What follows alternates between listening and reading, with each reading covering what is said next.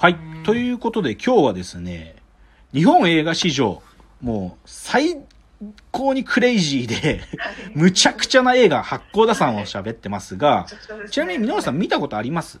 ないない。あ、ないんですね。じゃあもうとにかくもうこのチャプターで、もうぜこの映画のあらましすべて喋りますから。はい。まずですね、これははい、あの、原作はですね、新田次郎さん、な新田次郎さんという方が書いた小説、八甲田山死の方向というですね、まあ、この原作もまた面白いんだけど、それを、まあ、原作にした映画ですと。で、はい。1977年の公開ね。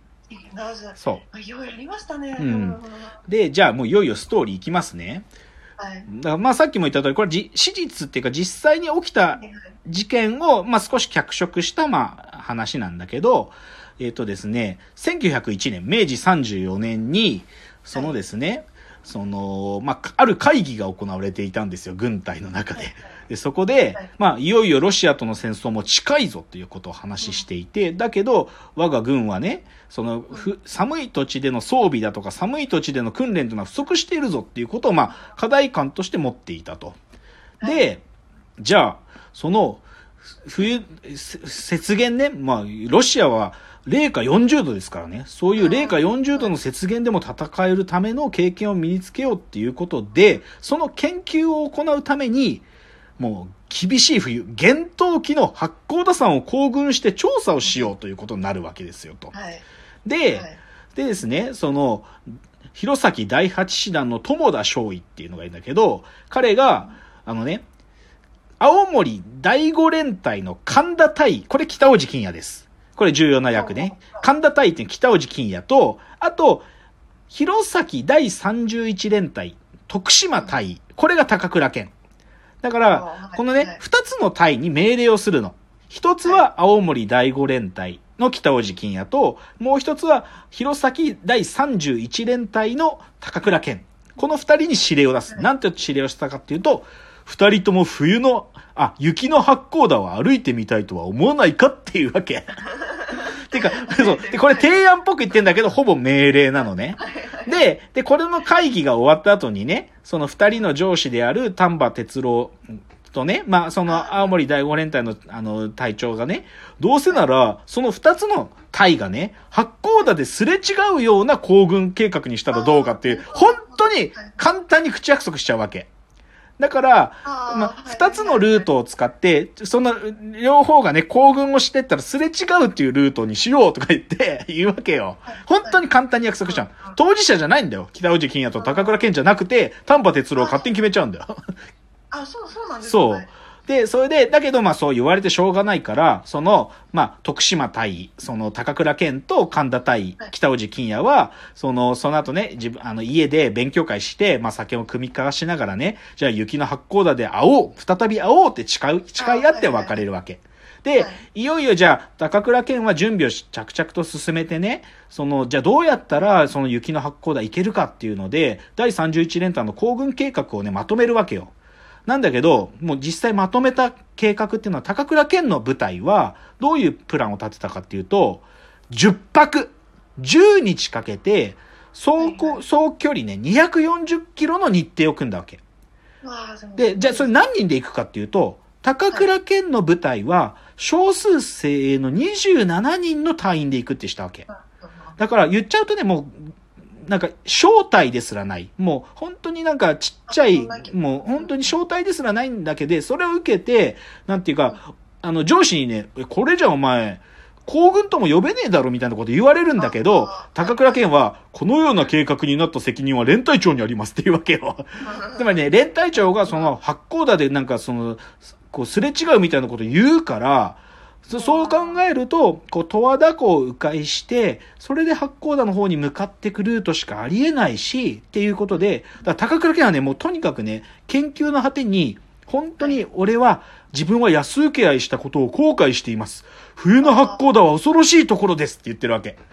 だからもう高倉健の舞台をとにかく、もう、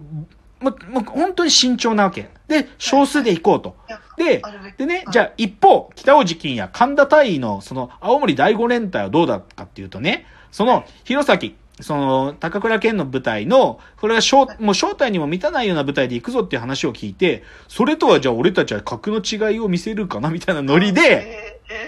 で、しかも、高倉健の方は10日、あの、10泊使って道をこうていくんだけど、じゃなくて、このね、神田大尉の舞台は、3日間の短期の日程で、ー、3分の1、はい、そう。だけど、その、小規模、最初はし、こっちもね、神田隊は小規模を予定してたんだよ。なのに、その31連隊が小規模、あ、正体にも満たないってことを聞いて、このね、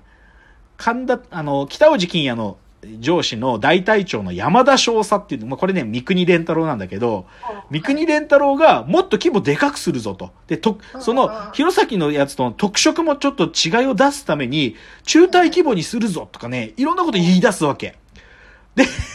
それで結局、じゃあその行軍どうなるかというと、中隊編成の196名プラス、その随行する14人加わって210名の規模になっちゃうわけよ。ねそうだからねなんていうのかなまあ、当然北大路金也はやばいってことは分かってんね、本人も。なんだけど、なんかこういろんなことがあってね、3日で行かなきゃとかね。で、それで三国連太郎が、じゃあで、もうちょっとたくさんの人数で行くぞとか言って、それであれよ、はいあれよと、もうその行軍の日が、はき、もう来ちゃうわけ。で、でね、うん基本的にこの映画は、いやあの、高倉健の舞台の方はね、あんまりえ物語でははい後の方に描かれるの。とにかくあ、その、この神田対北大路金也のこの危険な舞台、まあ当然こっちがさ、もう遭難事故起こしちゃうから、こっち行くんだよ。で、いよいよだよ。1日目ですよ。出発するわけね。でちょっとね、なんていうのかな、地名がちょっと分かってないとあれなんで、その八甲田のルルートってのはね、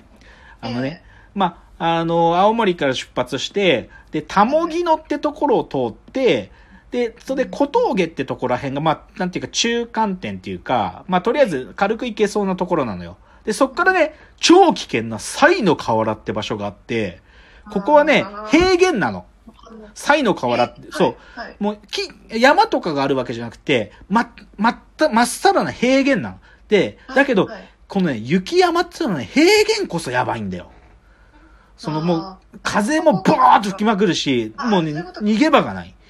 で、で、その、で、で、西の河原を越えると、山の一番最高地点である馬立場ってとこに行って、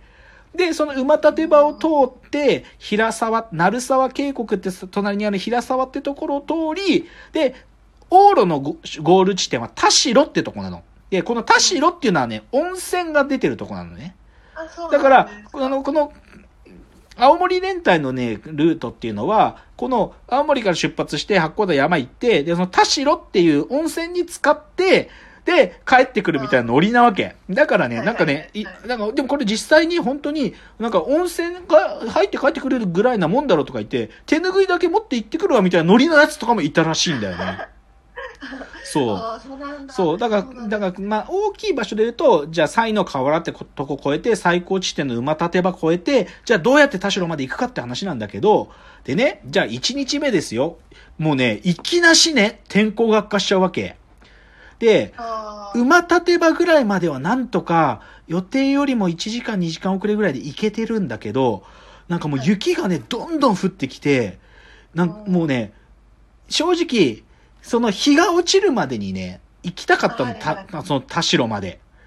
で、だけど、その馬立場に行った時点でもうね、3時とか4時ぐらいだったの。だから、あその、もう、ゆ日が暮れるまでに田代に行くまでには間に合わないと。ーはいなんだけど、で、ででもでもさっきちょっと僕距離を全部言わなかったけど、その青森の市街地出発してから田代って場所まで20キロなんだよ。20キロ。あ20あー片道20キロなんだよ。けどね、やっぱりね、冬の雪山ってそう簡単に行かないんですよ。で、この田代まで、じゃあ、行けないぞと。で、で、ここで迷うわけ。その、はいここでね、言っちゃうと、もう動かない。もう夜をここで越すと。だから、その、そそれは一つの方法だけど、もしくは、でも、よ、夜道進んで、もう少し田代に近づくって選択するわけ。まあ、ど、どっちにするかって選択肢あったんだけど、で、神田大尉はね、やっぱり、これだけ天候悪くなってきて、で、しかも夜でのね、行軍ってやばい、危険だろっていうことを思うと。だけど、その上司である、えっ、と、山田大隊長、えっ、と、三国連太郎とかが、もうね、いちいち横やり出てくるんだよ。もうね、てかね、これ序盤から結構やばくて、その案内にあそうたもぎのまで案内してくれるやつとかもいたんだけど、案内人なんかいるか？とか言ってね、俺たち陸軍のプライド許さんぞみたいなノリで、案内人とかも断ったりするわけ。だからね、そう、だからね、なんていうか、隊としてね、なんていうか、指揮命令系統がちょっとはっきりしてないんだよ。で、やばくって、で、もでどんどん天気が悪くなってきて、やばい。もうやばいぞと。で、はいで、実際雪がどんどん深くなってくるから、食料もね、ソリに乗せてこう運んでたんだけど、もうね、はいソリが進めないのよ。雪が深すぎて。あもう、その、埋ま、ズブズブ埋まってっちゃうの。だから、で、それをさ、三国連太郎は、担げとか言うんだよ。そう、担げとか言って。そう。で、だけどもね、なんでしょうがないしょうがないっつっても、だからその野営する場所を決めるっていうこと、なんとかね、神田隊はししたいんだけど、もうでもよ、もう暗い中進んで、なんとか田代の、田代まであと2キロってとこまで来るのよ。うんそう。だけど、もうね、そこでね、もうなんていうかもう神田隊に指揮権はなくて、その、もう、神田隊って三国、あ、えっ、と、北尾路金也にみもう指揮権はなくて、三国連太郎がもうここで、もう、ここもういい、もうこ、帰るぞって言い出すわけ。田代まで残り2キロのところで、帰るぞっつって。で、もうね、それも、もうね、ダメだっつって、寒いからっつって、帰、帰る。で、そっからもういよいよ軍隊が、もう、あもうね、隊が瞑想始めちゃうのよ。であ、もうだ、なんか、やばい。あまりの瞑想を話してたら時間がなくなっちゃった。まだ1日目までしか行ってないのに。いいや、じゃあ、2日目3日目ちょっとどんどん行きますね。次のチャプターまで続きます。